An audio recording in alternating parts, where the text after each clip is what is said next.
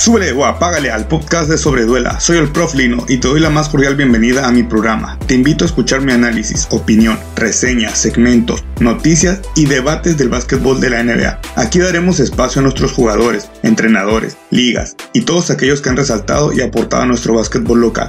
Tendremos invitados y colaboraciones en los podcasts, donde intercambiaremos nuestros puntos de vista en nuestros debates. Te invito a que me des tu opinión e intercambiemos nuestras ideas que tenemos sobre este hermoso deporte llamado básquetbol. Te invito también a que me sigas en las plataformas principales de audio digital, incluyendo tu favorita. Sígueme en mis redes sociales de Sobreduela, YouTube, Facebook, Instagram y Twitter. Forma parte de nuestra comunidad, cambiemos el chip y retroalimentemos nuestro camino al éxito. Gracias y no olvides, suele o apágale.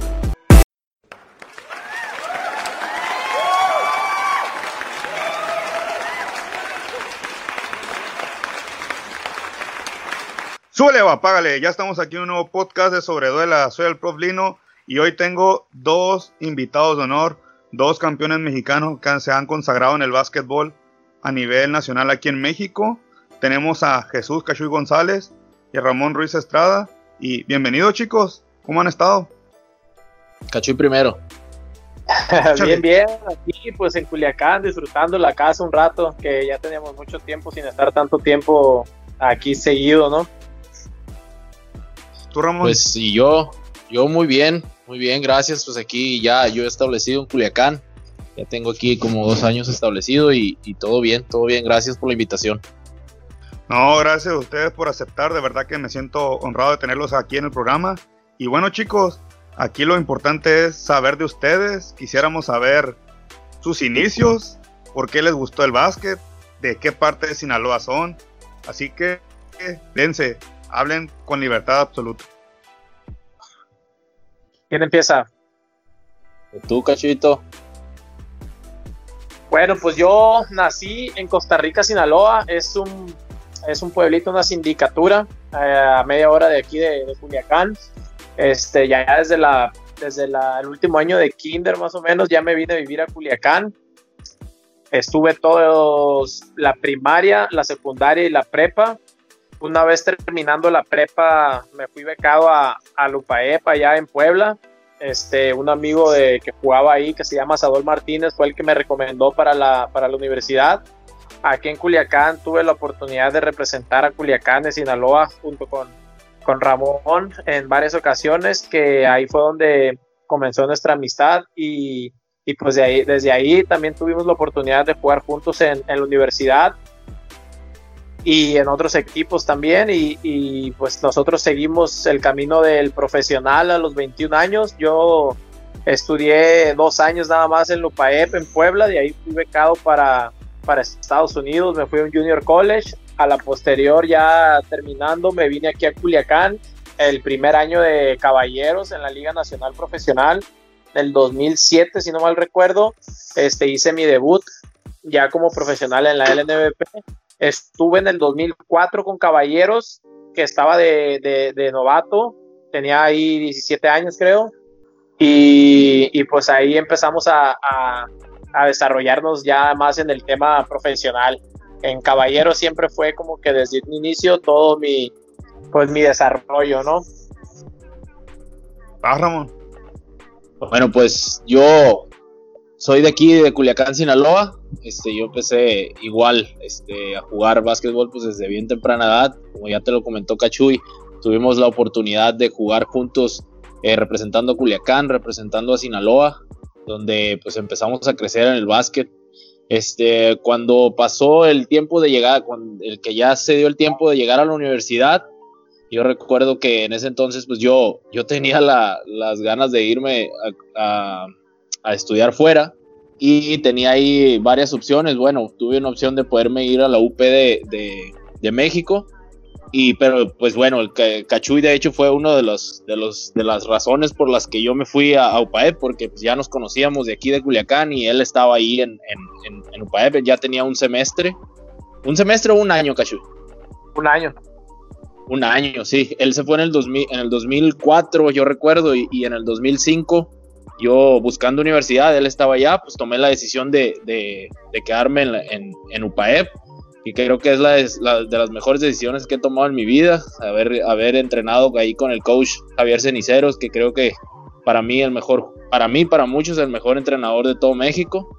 Tuvimos la oportunidad ahí, Cachu y yo, de, de ser campeones nacionales en varias ocasiones, juntos, pero pues como ya te dijo, él se fue a Estados Unidos, yo me quedé a jugar ahí durante toda mi carrera, yo duré cinco años en UPAEP y posteriormente en el 2011 también fue que, que seguí el camino del básquetbol profesional. Mi primer equipo de básquetbol profesional este, fue Lagartos de Tepic, un equipo que ya ni está, ¿no? En, en Cibacopa, pero en ese entonces existía.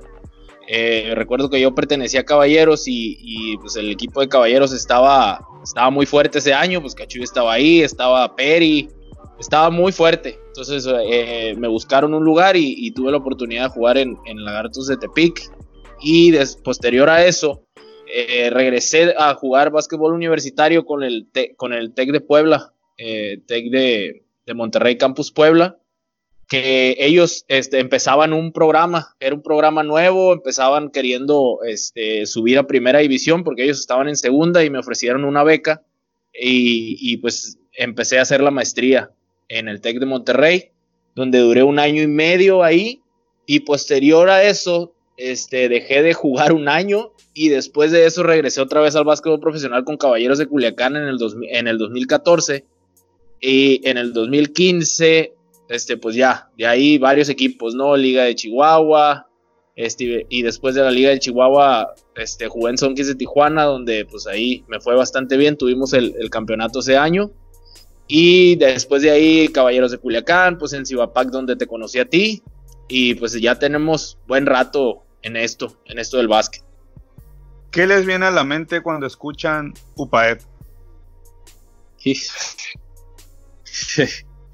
pues mira, yo quiero, yo empiezo. Eh, UPAEP, híjola, mi alma mater, este, es algo que, llevas en el corazón.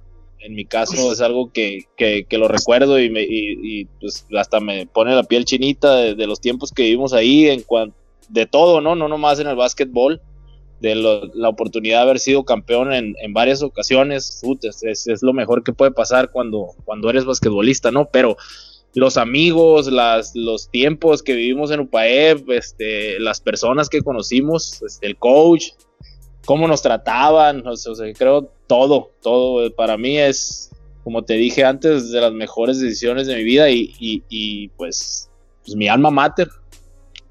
Jesús. Sí, este, para mí también fue algo muy, fue un parteaguas en mi vida, puesto que yo antes de entrar a la universidad yo no sabía nada del básquetbol a un nivel mayor que el que yo estaba jugando aquí mismo en Culiacán. Yo desconocía que había universidades, que había liga profesional, que había tantos eventos de básquetbol con un nivel muy diferente a lo que estábamos acostumbrados aquí en Culiacán. Y pues fue como abrir los ojos a un nuevo mundo, este, con buenas experiencias, con, buenos compañeros que se hicieron allá a través de los años y, pues competir con los mejores de México a nivel eh, estudiantil, yo creo que fue algo muy importante, una buena base, unos buenos cimientos para poder también después competir a nivel profesional, ¿no? ¿Recuerdan la primer charla con el coach Cenicero? ¿Qué les dijo en su primer plática a ustedes? ¿Qué, qué, o qué su primer momento con él al verlo. Este, que la primer plática con el, con el Javier, yo, yo creo que yo no me acuerdo, pero debería haber sido en el, pues en el campo de prueba, en el tryout, cuando fui en el 2004, este, que, que de hecho nada más quedamos dos personas, pero una se fue a la prepa y yo fui el único que se quedó en la universidad. Ahí este que fue mayo, ¿no? Creo que se hacen los campos de prueba más o menos, Ramón, como mayo. Sí, sí, si entras normalmente en agosto, tienes que ir como en mayo. Ajá, en mayo, ya en agosto ya estaba, ya tenía todo listo para irme para allá, pero no, no recuerdo las palabras de, Javier en esa, en esa época. Uy, yo sí, no se me olvida. A ver, Ramón, Fíjate, yo me acuerdo, fue en el, pues mira, yo, yo fui igual a un campo de pruebas, pero mi campo de pruebas fue, eh, no, no, a ver si lo recuerdas, yo fui solo, no fui a un campo de pruebas como, como tal. Yo llegué y fue más difícil todavía porque me hicieron entrenar con el equipo. O sea, si, si, hubiera si yo hubiera entrenado con, la gente, como dice Cachú, en un campo de pruebas, pues vas más o menos con la gente que está a tu nivel y, y vas saliendo tú de, de, tu lugar de origen, en este caso yo de Culiacán, y juegas contra, pues, pues participas entre todos los que van al campo de pruebas. En este caso, yo, yo entré en un semestre impar, yo entré en enero. Entonces, como yo fui en enero, yo tenía que, mi, no había campo de prueba para poder entrar en enero. Entonces a mí me tocó entrenar con el equipo. Pues imagínate, ya había muchos veteranos, ya había jugadores que habían sido campeones tres veces seguidas, entonces fue, fue difícil, pero sí estuvo muy fregón, o sea, la experiencia y, recuerdo que Javier no me hablaba, ¿no? O sea, no, no decía mucho, o sea, solamente me ponía el entrenamiento, me ponía a competir ahí, me puso a competir, me acuerdo, contra César Corral, el, Kika, eh, un, un jugador de, de, acá de Sonora que ahorita ya no juega, pero pues e, es un, un empresario bastante buena persona el güey. Y, y, y, me acuerdo competí contra él y ya, fue lo último. Y después Javier se acercó a mí y me dijo, bueno, mijo, pues este, ya terminamos. Eh, eh, voy a hablar con, voy a hablar con mi, con mi director. la verdad tiene cosas que me gustan, pero no sé, tengo que buscar la beca, no sé qué te puedo ofrecer. O sea, no me dio nada cierto, o sea, no me dio nada concreto, ¿no? Y, y era difícil porque yo ya tenía de alguna manera opciones para poderme ir pero yo quería irme a UPAEP, entonces no, hombre, yo veía a Javier y Javier es frío, Javier es, quien lo conoce, es una persona, o sea, muy buena gente, muy todo, pero es muy frío, ¿no? Entonces me dijo, déjame ver, mijo, y yo te aviso. Y fue lo primero que me dijo. Híjole, bueno, eh, tenemos un amigo, o bueno, sí, un amigo en común, los tres, eh, Leonardo Lachea, nosotros le decimos el Lenny, creo que ustedes lo conocen como el Cabo, fue compañero de ustedes. Me, yo le he preguntado, mande. Eni Pollo.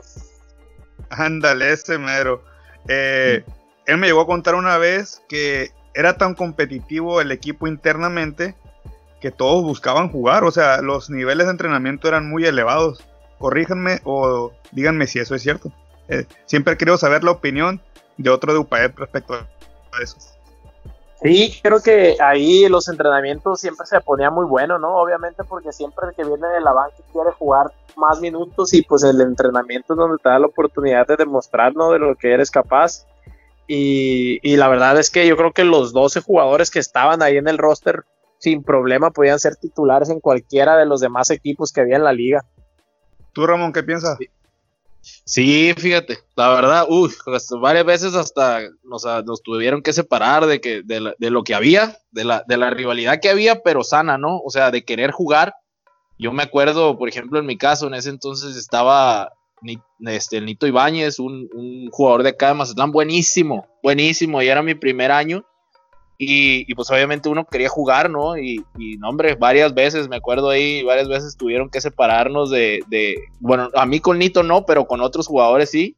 Y sí, varias veces, varias veces. Pero era, era, una, era una competencia no de que te lo tomabas a pecho, sino que era tan, tanta de que llegabas casi, casi a agarrarte chingazos, ¿no? Algo así me ha platicado Leonardo.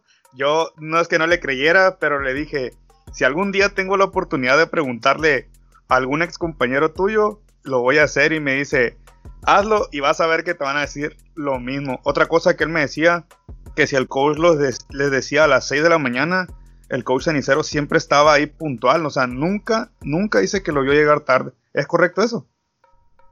Sí, creo que eso fue de lo más este, estricto, ¿no? Yo creo que te da, te da, no te daba miedo faltar a clases, pero llegar tarde a un entrenamiento o faltar era lo peor que te podía pasar. ¿Llegaron a llegar tarde ustedes? ¿Qué les ponía si llegaban tarde? Pues para empezar no entrenabas.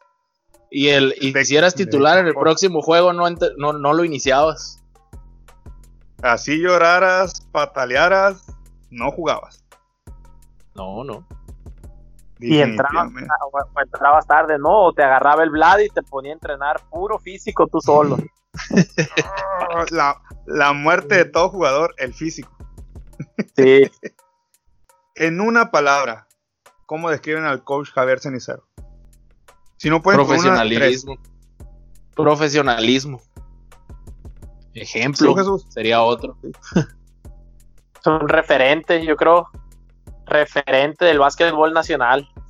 Sí, sin duda alguna. Eh, los que he tenido la oportunidad de que me han compartido, eh, que han conocido al coach, no he escuchado uno que hable mal de él. Definitivamente es un profesional en su trabajo. La generación de ustedes, o los que yo he tenido la oportunidad de saber que, que han estado con él, la verdad, yo he visto que son personas exitosas, tanto en lo laboral como el que se ha dedicado a jugar profesional. Yo los veo que si dejaron, si dejaron el profesionalismo, que no se quisieron dedicar al básquetbol profesional, los veo que en sus trabajos les va muy bien, muy bien, no los veo que estén sufriendo por encontrar un trabajo o algo así, al contrario, los miro que desarrollan bien su, profesión. Eh, incluso ustedes, eh, Jesús dice que no, no concluyó la UPE, pero yo veo que te va muy bien y me da mucho gusto, de verdad. A Ramón tengo poco de conocerlo, pero también veo que a lo que me ha compartido le ha ido muy bien. Me comenta que son de los pocos, no sé si haya más, que han ganado un campeonato en todas las ligas. Yo creo que siendo mexicano, no cualquiera puede presumir o con, es correcto. A mí me falta la liga de Chihuahua nomás, estoy pendiente con esa. ¿Tú, Ramón? Es cierto. No, no, fíjate, es cierto, la liga de Chihuahua no. Y, pues ahí Cachuy va a ser el encargado porque a mí ya no me va a tocar. Digo yo, ¿no? ¿Quién sabe? La había dado muchas vueltas, ¿no? ¿Quién quita y tengo una buena oferta y te anima? quién sabe, quién sabe. Ahora, una duda que yo tengo, eh, es muy complicado para el mexicano ganarse un lugar en estas ligas, en la Liga Nacional, eh, Copa, es muy complicado ganarse un lugar en el roster o que le den un rol importante. Sí, la verdad que sí, sin duda es muy, es muy difícil y sobre todo para los entrenadores, fíjate que si, si, el jugador batalla, para el entrenador es muy el doble de difícil, yo creo. Si te fijas, son contados los entrenadores que hay a nivel profesional mexicano, ¿no? Que se les da la oportunidad.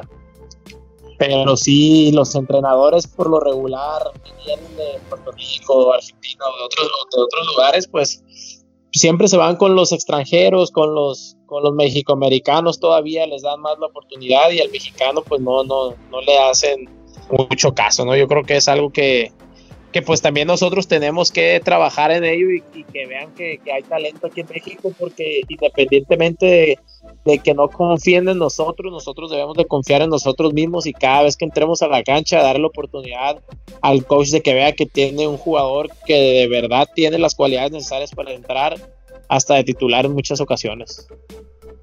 ¿Cuál es tu punto de vista, Ramón? Ah, perdón, perdón, perdón. Sí, sí. Sí, fíjate, yo pienso exactamente lo mismo. Este, digo, en este caso, por ejemplo, lo que, lo que hace Cachuy es, es, digno de admirarse porque muchos, muchos que estuvimos en, la liga que, que, que, al final este, también vivimos mucho esa parte. Pero, por ejemplo, lo que dice Cachuy, Cachuy es, es un ejemplo de que no, no importa, no, no importa muchas veces que, que el entrenador no te tome tanto en cuenta, sino simplemente trabaja en ti, sigue confiando en ti y tarde o temprano las recompensas llegan, pues, pero sí es verdad que es muy difícil para un mexicano en, este, en, en, cualquier liga de las que hay en México ganarse un puesto, porque si toman más en cuenta a, los extranjeros. Y, y, no es que sea malo, pero, pero tampoco es bueno, en mi, en mi punto de vista, ¿no? Pero, pero últimamente sí se está viendo más mexicanos, se está viendo que hay, que hay talento, porque realmente hay mucho talento y hay muchas veces que que hay mejores jugadores en México que, los, por ejemplo, los mexicoamericanos que menciona este Cachuy. Y, al fin y al cabo terminan dándole más, más peso a los mexicoamericanos. Uno entiende cómo es este negocio, uno entiende cómo es el, business y, sabe que pues al fin y al cabo las inversiones se tienen que, se tienen que sacar de alguna manera, ¿no? Le tienen que dar frutos. Pero sí, sí hay mucho talento en México, siempre ha habido y, y, va, y va a seguir habiendo, ¿no? Entonces solamente es no va a desistir, seguirle dando duro y, seguir trabajando en uno, como dice Cachu. Eh, ¿Siempre llegaron a concluir la temporada o algún equipo los llegó a cortar antes de concluir la temporada? No, a mí me cortaron varios. Varios. Yo, yo sí fui. Yo sí fui víctima de varios. de varios que me tuvieron que cortar. Yo en Jalapa, cuando iba a entrar a mi tercer año, este, llegó Iván Denis y me dijo que no, que no iba, que no, que no estaba interesado que estuviera esa temporada con ellos y yo esa temporada me fui a Ángeles de Puebla en su primera etapa, pero pues fue ahora sí que pretemporada, o sea, estábamos entrenando y todo, pero no, no había jugado ni nada todavía con el equipo, o sea, no fue a media temporada ni al principio, fue cuando recién empezaban los entrenamientos en la pretemporada. Ok, ok. Órale, no, yo desconocía esa parte, por eso mucha, mucha palomía me ha estado, pregúntales, tenemos la duda, las generaciones nuevas que tienen la curiosidad o, el objetivo de llegar un día al profesional aquí en México. Y qué bueno que ustedes nos compartan esa, esa parte de saberlo. Eh, ¿Cuántas temporadas consecutivas jugaron profesional? En este caso, Jesús sigue activo. Ramón, eh, ¿tú cuántas consecutivas jugaste? Ay, consecutivas como cinco. Cinco fueron, cuatro o cinco. ¿Tú, Jesús? Yo, también, más o menos. Este, empecé en el 2007 aquí en Culiacán. En el 2011 me retiré un año, me fui a trabajar a Pemex, ahí estuve un rato. Ya después regresé para el 2012 y ya desde ahí pues ya no he dejado otra vez de jugar. Eh, esta pregunta va dirigida pues a Jesús, no sé si Ramón llegaste a jugar para selección nacional. Eh, ahorita no, nos Ojalá. Eh, tú, Jesús, sí me gustaría que nos contaras el proceso de selección nacional cuando al punto cuando llegaste a ser campeón en Venezuela 2013, si no me equivoco, y en el preolímpico 2015, nos cuentes un poco de esa historia, cómo fue el proceso, cómo fue la, el que se conjuntó ese equipo que logró romper una racha que México no ganaba Cuéntanos hasta el 2015, que fue donde tuve el gusto de conocerte. Bueno, pues en la del 2013, pues ahora sí que fue un poco de, suerte y de trabajo, ¿no? De preparación. Fíjate que yo en el 2013 no estaba convocado como tal a la selección. Este, los jugadores que había en esa, en esa época no querían ir. Había varios que estaban poniendo muchos pretextos y no, no, estaban, no estaban yendo y hacía falta gente de mi posición, ya estaban en los entrenamientos y todo, y hacía falta gente de mi posición. Este, ahí fue que me recomendó Julio César, el que estaba encargado del equipo. Entonces, pues ya llegué, empecé a entrenar, ya después empezaron a llegar los demás de mi posición y todo el rollo, pero pues hicimos un buen trabajo y al final de cuentas pues, obtuvimos ese, ese puesto para ser integrante de los 12 guerreros en el torneo del FIBA Américas allá en Venezuela, que pues que también ahí no estábamos invitados, ahora sí que ya como país no estábamos invitados y Panamá creo que tenía una deuda que no habían pagado, entonces fuimos como el octavo invitado y pues terminamos siendo campeones, ¿no? Sí, o sea, fue, fue un reencuentro para muchos que somos aficionados al básquet. Yo recuerdo que buscaba página, algún canal, no era transmitido hasta que por suerte alguien me dijo, aquí está un link para que veas los partidos de la selección de México. Miré algunos, no te voy a echar mentiras, no miré todos. Me tocó ver el de la final, ese sí no me lo perdí contra Puerto Rico. Y fue emocionante, la verdad que me, me quedé sin palabras, nunca había visto un partido de la selección mexicana. Estaba yo así increíble. Yo no sé por qué no lo llegan a transmitir, si es algo sensacional, increíble. Después me tocó en, el 2015, un mes antes del preolímpico, ver al, al Gustavo, por acá anduvo de vacaciones, se portó amable en ese momento. Después en el preolímpico me tocó verte a ti, a lo cual en su momento te lo agradecí, te lo vuelvo a agradecer, lo amable que te portaste, la verdad. Yo estaba de que será o no será, y muy amable te portaste. De verdad, muchas gracias, fue una experiencia inolvidable para mí. Y lamentablemente en ese 2015 no se logró ganar. ¿Qué faltó para lograr ese tan añorado pase, Jesús? Yo creo que ahí fue más que nada el desgaste. Yo creo que también Gustavo tenía mucha responsabilidad y en el, en el partido de, pues en el que se le ganó a Argentina primero, que también era muy clave, ahí Gustavo sacó todo ya en, el, en la semifinal que ya fue otra vez que volvió a tocar Argentina, ya Gustavo andaba muy, muy cansado y, y pues el, ahora sí que los no hubo tanta rotación en general en la cancha con, con todo lo demás y, yo creo que eso fue algo que, que, nos afectó un poco, ¿no? Yo creo que ahí sí Sergio se, ah, no se quiso arriesgar, yo creo, como que quiso asegurar este, con los jugadores y, y, yo siento nada más que fue eso, yo creo que fue un poquito el aire y el rotar un poco más a los jugadores y yo creo que con eso se hubiera hecho perfecto, porque el equipo estaba muy completo, la verdad. Sí, sin duda alguna concuerdo mucho contigo en lo que estás mencionando. Y aquí viene para ambos que contesten la siguiente pregunta y es, ¿qué nos falta para convencer en ligas profesionales aquí en México a los entrenadores para que el mexicano sea más tomado en cuenta? ¿Y qué le falta a México para catapultar, para llegar a, a un nivel más alto a nivel internacional como selección? A ver, Cachuy. Este, pues primero que nada, organización. Yo creo que.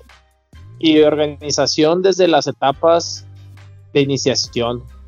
No tenemos como que una continuidad de todo un programa desde que llevemos a los niños desde 5 años hasta los 18, donde tú tengas un plan o un trabajo que, que vaya que si yo que estoy jugando en Chihuahua, como, tengo ocho años y estoy jugando en Chihuahua y me voy a, a, Sinaloa, sigan el mismo programa y me, si me muevo a Pachuca, ahí se siga con el mismo programa mediante voy creciendo. No, no hay como que una estructura definida o, un sistema que identifique como, ah, este es el estilo de juego de los mexicanos. Yo creo que eso es lo que nos falta el tener un estilo, definirnos como jugadores, como selección, cuál es el, estilo que debemos jugar, porque al final de cuentas sabemos que nuestro estilo no es como americano, ¿no? Nosotros sí es más tipo europeo y más tirándole al sudamericano, más como argentino, y eso es lo que debemos de aprovechar, como que tenemos que enfocarnos en el estilo donde nosotros podamos sacar lo mejor de cada, de cada jugador a cualquier etapa de la, de, del jugador, ¿no? Yo creo que hay que enseñarle mucho lo, lo, lo, el IQ, el IQ del básquetbol creo que es súper importante que los niños entiendan y comprendan el porqué de cada jugada, el porqué el pase a un lado, el porqué el pase al otro, el porqué no pasarle a un lado, el porqué no pasarle al otro lado, que los niños sean verdaderos entrenadores también dentro de la cancha para que puedan tener una mejor visualización del juego, ¿no? Ramón. Pues mira, yo creo que, añadiría muy poco a lo que acaba de decir Jesús. De hecho, él y yo hemos tenido esta plática varias veces. Hay muchos puntos que, que, que, que, no se han llenado, ¿no?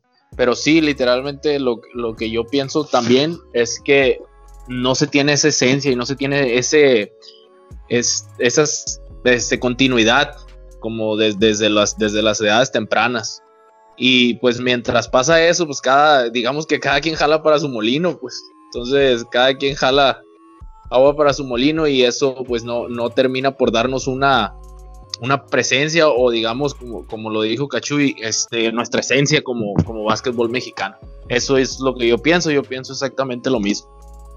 Si lográsemos tener o crear un estilo propio de básquetbol, ¿ustedes creen que algún día México, si lo llegara a tener, le llegaría a ganar a la selección de Estados Unidos de primer a su equipo A? Claro que sí, ¿por qué no? Para eso falta, pero yo creo que sí.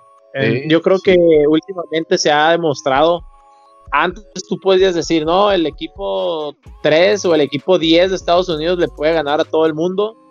Y ya vimos que ya no es así. Ya los, los mismos primeros equipos se han batallado con Lituania, han batallado con Argentina, han batallado con España Sabemos que la brecha se está cortando demasiado y Estados Unidos también lo sabe. Y, yo creo que no está muy lejos el que nosotros pudiéramos competir contra cualquier selección de Estados Unidos. Concuerdo totalmente con ustedes. Mencionaron, mencionó Jesús que hay que iniciar de categorías pequeñas y aquí donde viene el proyecto que me comentabas Ramón NGA Basketball. Cuéntanos cómo surgió, cuál fue el origen, qué fue lo que motivó a crear este proyecto, el cual he visto que no solo en Sinaloa lo han llevado, lo han llevado a otras partes de la República, pero ahora sí que cuéntanos ustedes mismos cómo es que empezó esto. Pues mira, eh, NGA Basketball este, empezó como NGA Academy, Academia de NGA, y, fue una idea realmente de, de, Jesús, de Cachuy.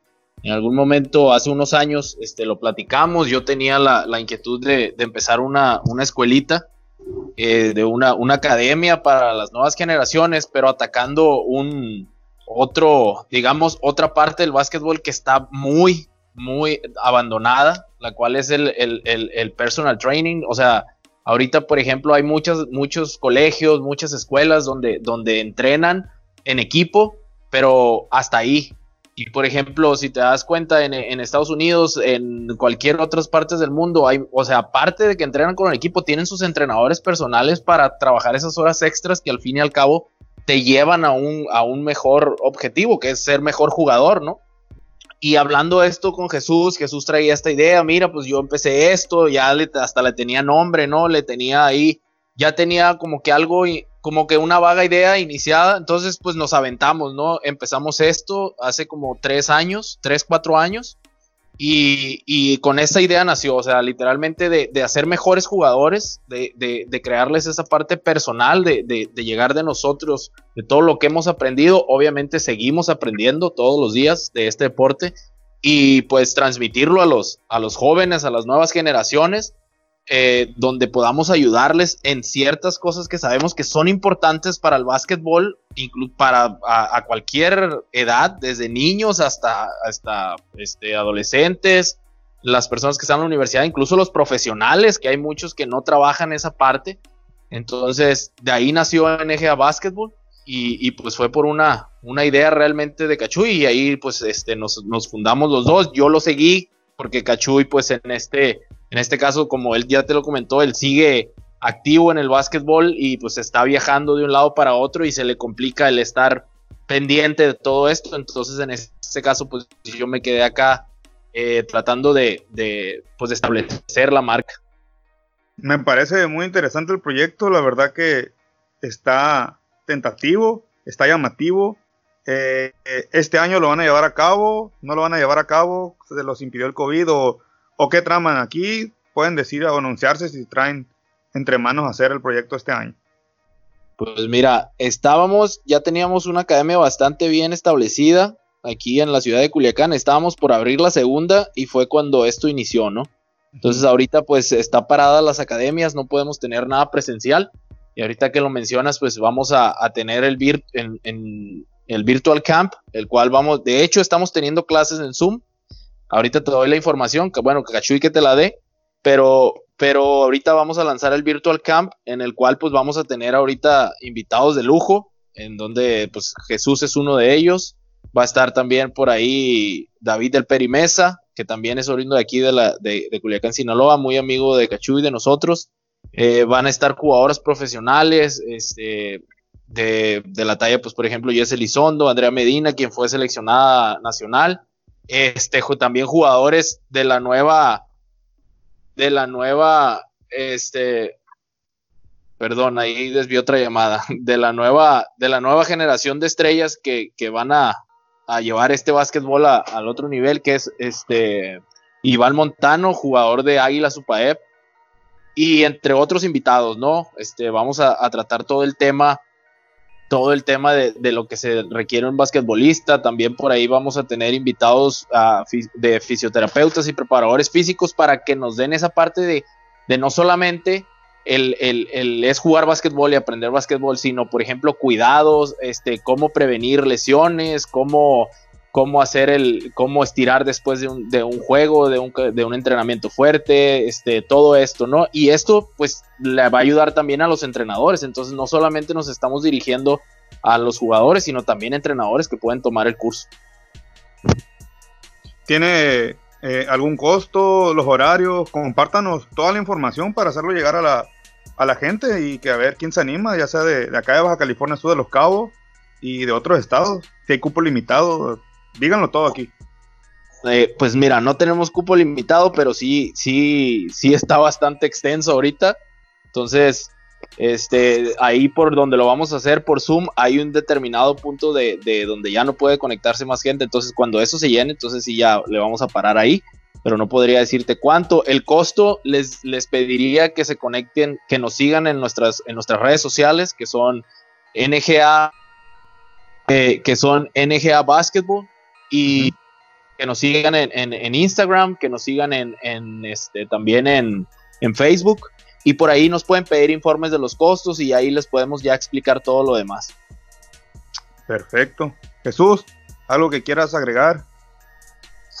No, pues muy contento de que, siga habiendo programas de básquetbol, que es lo que queremos todo, que la gente, así como tú, no sabías por dónde eh, ver los juegos de básquetbol, que también ahora la gente está enterada por los medios de comunicación, que ahora es más fácil las redes sociales que más gente se, se anime a, sacar sus programas, a platicar, a compartir experiencias en el básquetbol, que queremos que, el básquetbol llegue a todos, que siga creciendo y que siga mejorando también para, que se pueda hacer como el fútbol aquí en nuestro país. Eh, si en algún momento este, este campamento, este curso de, de básquetbol que traen, quisiéramos traerlo en este caso a Los Cabos, ¿Sería posible en, determinado momento? ¿O es exclusivo allá en Culiacán? No, no, no, sí, claro. A ver tú, Jesús.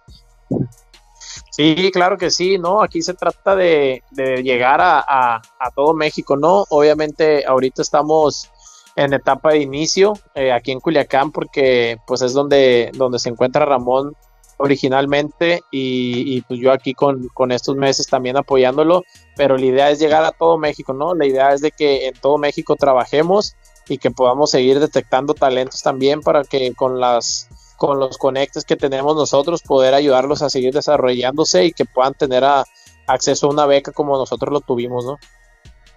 Sería interesante, les pregunto, porque ya acá en, en Los Cabos o en Baja California Sur se ha estado dando los últimos años, que aunque sea un curso o, dos, se han llevado a cabo.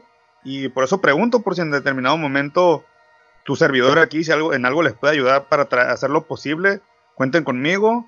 Eh, tengo amigos que sé que les interesaría hacer, expandir su, su proyecto.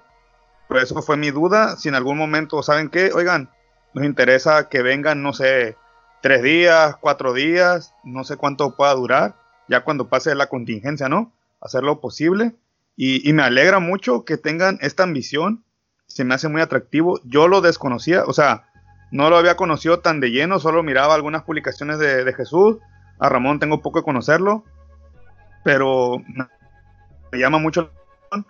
Y ya saben, aquí sobre Duela tienen las puertas abiertas para cuando quieran conversar, cuando quieran debatir, cuando quieran este, exponer esto, estos proyectos son bienvenidos. La verdad que me siento feliz de saber que hay gente como ustedes queriendo concretar un estilo de básquetbol mexicano. No, muchas gracias a ti por la oportunidad y el espacio y pues aquí vamos a andar siempre que necesites. Aquí estamos al pendiente en lo que se te ofrezca. Sí, así es. Este, gracias.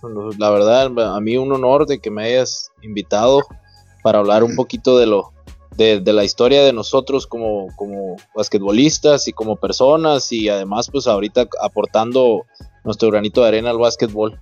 ¿no? Cuando, con todo gusto, cuando, cuando, cuando me necesites, aquí cuentas con, un amigo. Muchas gracias. Muchachos, antes de irnos, nos repiten dónde pueden los chicos eh, pedir más información del, campamento. Se lo repiten, por favor. O si en algún lado Jesús Tú tienes por ahí una marca de, uniformes. Adelante, se pueden anunciar con toda confianza ¿eh? aquí para que la gente sepa de ustedes. Sí, se pueden este, pedir información para en, NGA Basketball ahí en Instagram o, en Facebook o nuestros, o nuestros Instagrams personales. El mío es González XII. Este, y también tenemos la marca de ropa que se llama Deso Sports, que es la marca de, de básquetbol. Eh, ya tenemos ahí varios equipos profesionales a lo largo de nuestra historia. Entonces, ahí cuando gusten informar a sus equipos, pues aquí estamos a la orden. Ramón. Sí, sí, pues, pues mira, igual como ya lo dijo Jesús, este, pidan, pueden pedir informes ahí en, nuestras, en nuestra página de NGA Basketball, así nos pueden encontrar en Instagram y en Facebook. Y el, mi cuenta personal que es Soy Ramón Ruiz. Eh, ahí pueden pedir informes directamente con nosotros. Eh, al igual que, pues como ya lo dijo, ahí está la marca de, de, Jesús, de Cachuy, la verdad, uniformes 100% mexicanos y, fregones. Muy, muy, muy fregones. Si se quieren uniformar ahí a sus equipos, ahí está la página. Vayan y síganla. No, pues a ver cuándo nos hacen llegar un, unboxing ahí para, para, ver las telas de los uniformes. no se crean, estamos aquí bromeando. De verdad, chicos, muchas gracias por, por haber estado aquí en Sobreduela. Les repito, aquí las puertas están abiertas. Muchachos, gente, amigos, palomilla, como decimos en estos lados, síganlos, animen a entrar al proyecto, está muy padre, está muy atractivo, va a haber jugadores profesionales con experiencia que les van a compartir sus conocimientos, no lo desaprovechen. Muchos de nosotros de nuestra generación hemos querido tener esta oportunidad. Las nuevas generaciones que, que la tienen, aprovechenlo. Eh, esta entrevista va a salir en, Spotify, va a salir en YouTube, en Sobreduela Podcast, en Spotify y en YouTube. El canal es de Sobreduela. Para que se suscriban, le den like y compartan para que el mensaje de Jesús y Ramón llegue a más personas. Muchachos, una vez más, muchas gracias. Aquí tienen las puertas abiertas y es su casa. Oh, gracias a ti. Ya saben, amigos, súbele o apágale.